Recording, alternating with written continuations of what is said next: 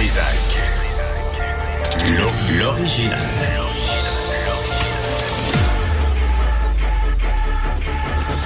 Du Trisac. Votre plaisir coupable.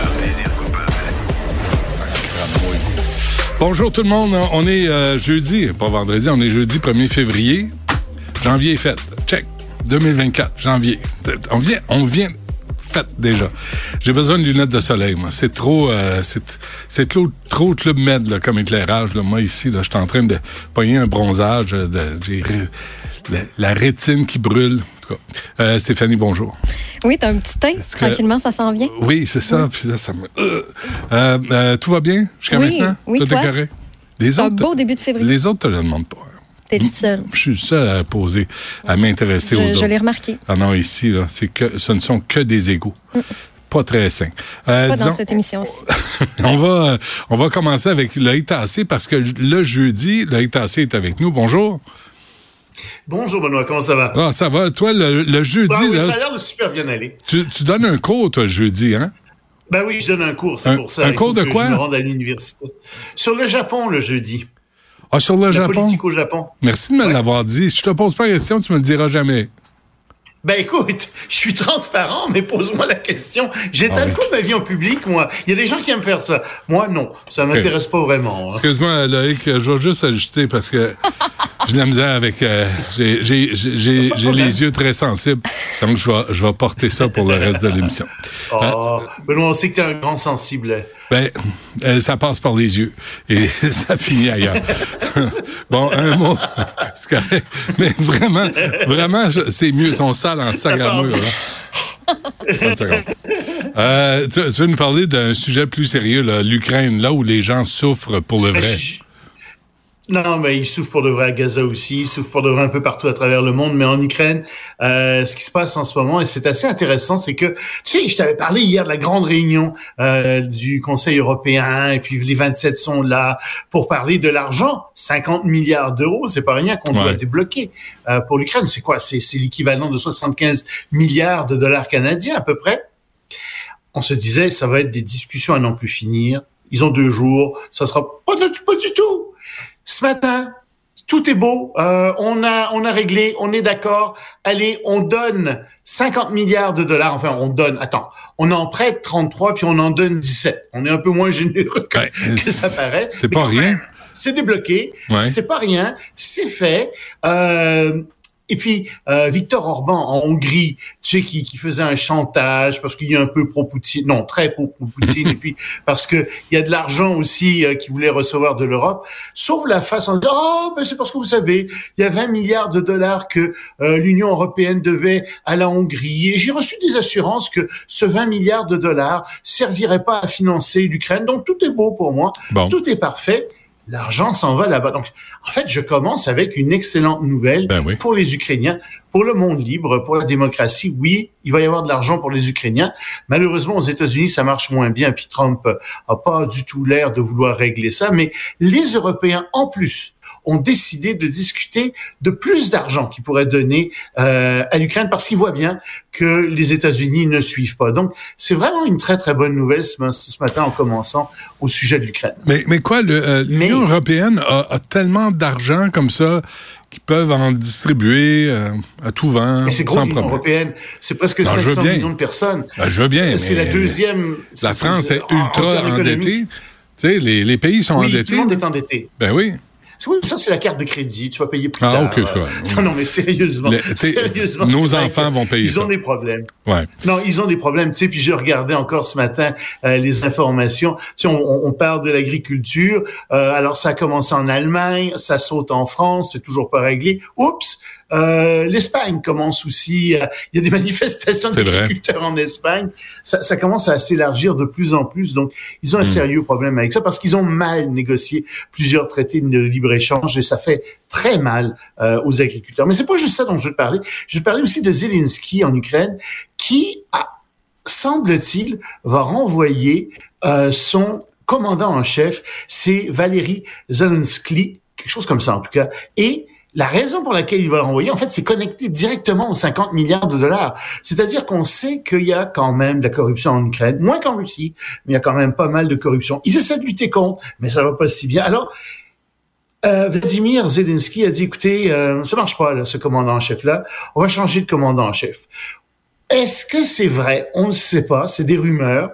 Euh, il y a des gens qui disent c'est de la propagande, etc. Mais ce qui est certain, c'est que les, les Européens ont dit, écoutez, on vous donne ce 50 milliards de dollars-là, mais on veut qu'il y ait de nouveaux mécanismes pour surveiller la corruption qui soient mis en place.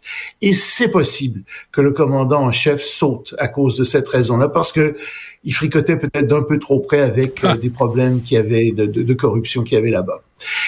Une hypothèse. Une hypothèse, mais mettons que c'est une hypothèse plausible. On verra dans les prochains jours s'il y en est. Mais là, la Chine est sur tous les fronts, là, avec la Russie, avec les États-Unis. La Chine est une vraie guidoune. c'est le, le ça fait partie des nouvelles ukrainiennes de ce matin.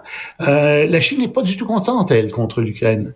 Parce que l'Ukraine a découvert, on, mettons qu'on le savait, qu'il y a des compagnies chinoises qui contournent les sanctions internationales et qui approvisionnent l'Union... Euh, lapsus toujours Ah oui, intéressant. hein, Russie. l'Union soviétique. l'Union soviétique. ça ressemble tellement de plus en plus à ça. Tu sais. Hum, hum. Euh, donc, euh, ils, ont mis et ils menacent de mettre euh, 17 entreprises chinoises sur la liste noire.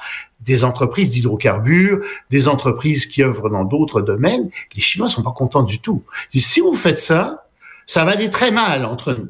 Ça va aller très mal entre nous et ce que nous allons faire entre autres choses, c'est qu'on pourrait décider de ne plus acheter euh, de céréales qui proviennent de l'Ukraine. Mais il y a plus que ça. Euh, on a appris ce matin, grande conférence de presse, du nouveau, euh, du nouveau chef de l'armée euh, chinoise nommé par Xi Jinping. Euh, et ce nouveau chef euh, de l'armée chinoise, Dong Jun, qu'est-ce qu'il nous dit? Sa première déclaration, la première chose qu'il déclare, est-ce qu'il va parler de la Chine? Est-ce qu'il va parler de Taïwan? Est-ce qu'il va parler des forces armées en Chine? Non, il parle de la Russie. Et il dit la coopération entre la Russie et la Chine au niveau militaire est excellente. Nous allons aller encore plus loin. Nous allons atteindre des sommets de coopération que nous n'avons jamais vus encore. Ça et puis là, il y a une petite gêne et puis il dit, ça va pas être un bloc militaire quand même. Mais là, tout le monde se dit, mais qu'est-ce qui va arriver avec l'Ukraine? Qu'est-ce que ça veut dire exactement? Ce que ça veut dire exactement, c'est que la coopération militaire va augmenter Hmm. et que la Russie va s'appuyer de plus en plus sur la Chine euh, pour essayer euh, de remporter la, la victoire en Ukraine. Est-ce que, C'est ça que ça veut dire. Il y a pas d'autre façon de le voir. ce que ça veut dire pour le Taïwan aussi? Il va en avoir des C'est ce que surprises. ça veut dire. euh, Ah, bien sûr, pour Taïwan aussi, on sait que la Chine compte énormément sur les Russes, sur la flotte russe qui est euh, en, en- mer du Nord, euh, tu sais, près du côté de Vladivostok, en Ouais. mer du Japon, euh, du Nord. Et, et elle compte énormément euh, sur cette flotte-là pour l'appuyer dans ses efforts pour conquérir Taïwan si besoin est. Mais en ce moment, les deux ont dit qu'ils se battraient pas. Il n'y a pas question d'envoyer des, des soldats chinois en Ukraine. Il n'y a pas question que la Russie se range officiellement aux côtés euh, de la Chine pour reconquérir Ta- Taïwan. On est dans l'étape avant ça, euh, juste avant ça, en fait. Hmm. Donc ça, c'est des moins bonnes nouvelles. Ouais. Et euh, Barcelone, euh, en Espagne, c'est pas, c'est pas le ciel bleu, là. Ben non, au contraire, c'est le ciel C'est, bleu. c'est- trop. le. C'est trop le ciel C'est- bleu. Ça fait trois. Ça fait trois ans. Si vous voulez passer les vacances, vous voulez pas avoir de pluie, allez à Barcelone. Il ne pleut pas depuis trois ans, ou très peu depuis trois ans. Ce qui fait que les nappes phréatiques sont tombées, enfin, les réservoirs sont tombés à 16% de leur capacité. Aïe, aïe, aïe. Et c'est un peu la panique là-bas. On dit bon, ben très bien, euh, les gens vont être, euh, on on n'aura plus le droit qu'à 200 litres d'eau par personne. On remarque que c'est quand même raisonnable, mais tu sais, attention aux douches, attention à toutes sortes de choses. Ben ouais. 200 litres par personne, sinon amende très forte. Les agriculteurs, vous allez couper de 80% votre approvisionnement. Les usines de 25% votre approvisionnement. Euh, on a des gros problèmes. On investit massivement dans des usines de désalinisation de l'eau, mais ça prend du à construire. Et on pense même cet été transporter des bateaux avec de l'eau potable vers Barcelone. C'est 6 millions de personnes qui n'ont pas d'eau potable en ce moment. Enfin, qui, qui risquent de manquer d'eau potable euh, dans les prochains mois à, à Barcelone. Ouais, c'est pas une petite ville, euh, Barcelone. C'est Non, pas, euh, c'est- C'est 6 millions de ouais. Eh ben, bon, ben, personnes. écoute. Montréal qui fait 5 millions de personnes avec euh, le, le Grand Montréal Ouais, métropolitain. Mais allez passer des vacances, c'est très beau Barcelone. C'est Ouais. une ville très agréable. Moi, j'aime bien Barcelone. Euh, Mais, mais apportez vos Les bouteilles d'eau. Ouais. Parfait. apportez vos bouteilles d'eau ou, ou- ou investissez. Tiens, si vous voulez pas y aller, achetez des actions en bourse dans les compagnies d'embouteillage. Euh, tu veux- veux-tu finir avec euh, les États-Unis ou euh, si tu veux, euh, je peux ra- rapidement en parler aux- des États-Unis. Euh, il est en train d'arriver. euh, ben, on parle, ça, ça touche encore la Chine. Il y a le directeur du FBI qui a fait une grande annonce hier en disant "Écoutez, on est à la veille d'une grande catastrophe informatique. Il, va y avoir un chaos impo- important et ça va être provoqué par les pirates chinois. On les a vus rentrer dans à peu près 3000 sites aux États-Unis, des sites stratégiques, là, pense à n'importe quoi Hmm. qui est stratégique, les ports, euh, les communications, les banques, etc. Ils ont les moyens de le faire, ils ont les moyens de nous paralyser. Ça pose un très gros problème. Ces pirates informatiques, on sait, c'est pas des, c'est pas des kidam, c'est en fait une armée informatique qui est euh, véritablement sous les ordres du Parti communiste chinois. Ces gens-là sont rentrés un peu partout.